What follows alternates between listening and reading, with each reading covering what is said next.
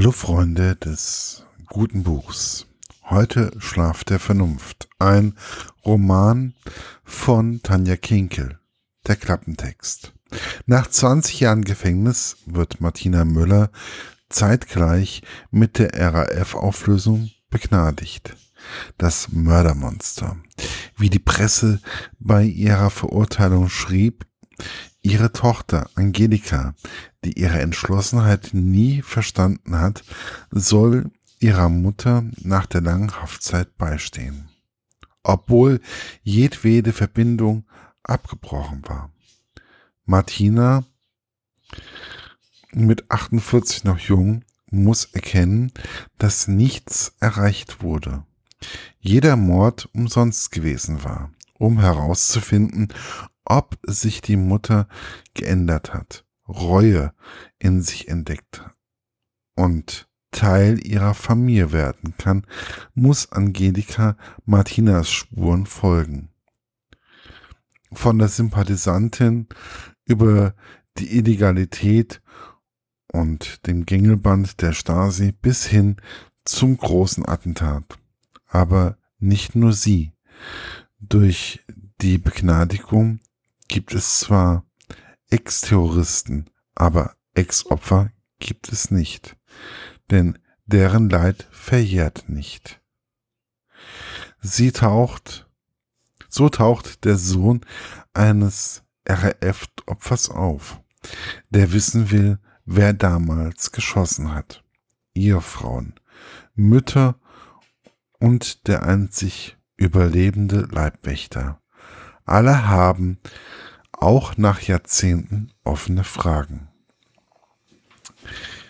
Meine persönliche Rezension. Diesmal hat es Frau Kinkel geschafft. Sie hat mich total in den Bann gezogen. Aber erstmal langsam. Wobei langsam in diesem Buch wohl irgendwie falsch ist. Frau Kinkel hat es geschafft, ein düsteres Kapitel über den Terrorismus in Deutschland mit Leben zu befüllen, indem sie einen Fall konstruiert hat, wo ein Staatssekretär von der RAF umgebracht wurde, anstatt ihn zu entführen. Sie zeichnet in diesem Buch eindringlich die Probleme, welche eine Familie einer Terroristin, welche 20 Jahre im Gefängnis war, hat, wenn diese entlassen wird. Sie beschreibt, welche Empfindungen die Tochter von Martina Müller hat, welche Ängste sie bei der ersten Begegnung mit ihrer Mutter in Freiheit hat. Aber auch, welche Ängste gerade die Mutter hat, welche erkennt, dass sie eigentlich nichts bewirkt hat mit dem Attentat auf Menschen, dass die Gewalt doch eigentlich nichts gebracht hat, außer dass sie über 20 Jahre von ihrer Tochter getrennt war.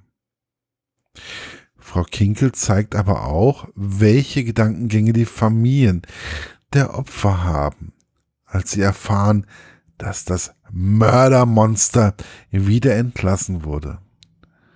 Da ist der Journalist, dessen Vater erschossen wurde und dessen Mutter sich heimlich dem Alkohol hingibt und hofft, dass man es nicht merkt. Auch schildert sie, wie sich der einzige überlebende Leibwächter fühlt, welche Gewissensbisse dieser tatsächlich durchstehen muss, zumal er immer wieder denkt, dass er eventuell den Überfall auf den Staatssekretär Werther ermöglicht hat, weil er teilweise keine Erinnerung mehr hat, was vor dem Überfall passiert ist.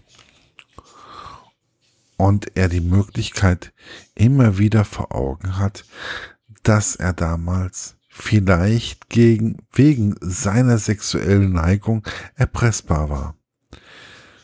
Da es damals noch verboten war, als Schwule sich zu zeigen oder sexuelle Handlungen zu, zu zeigen. Paragraph 175 des StGB. Es zeigt auch die Verstrickung der DDR in dieser in dieses in dieses dunkle Kapitel der deutschen Geschichte auf, die wahrscheinlich auch ein großes Wort dabei mitzureden hatte. Aber Frau Kinkel zeigt auch auf, wie falsche Informationen immer wieder auch der RAF in die Karten gespielt haben. Mein Fazit für dieses Buch lautet, Mann, ist das gut.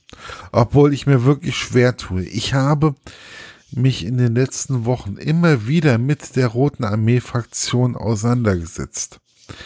Ich denke sogar das erste Mal in meinem Leben, da dieses Thema im Unterricht doch nie behandelt wurde. Und ich wohl auch noch immer nicht und es wohl auch noch immer nicht behandelt wird. Ich denke oft, dass es totgeschwiegen wird, aber nicht totgeschwiegen werden sollte. Es ist wichtig, dass wir uns auch mit dieser Thematik einfach einmal befassen.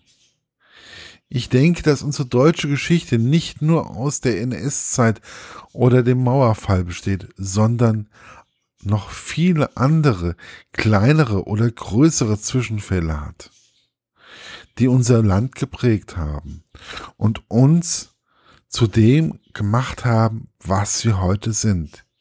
Vielleicht ist so ein Roman, welchen Tanja Kinkel geschrieben hat, auch wichtig, um sich diesen, mit diesem Thema unserer Geschichte einmal auseinanderzusetzen.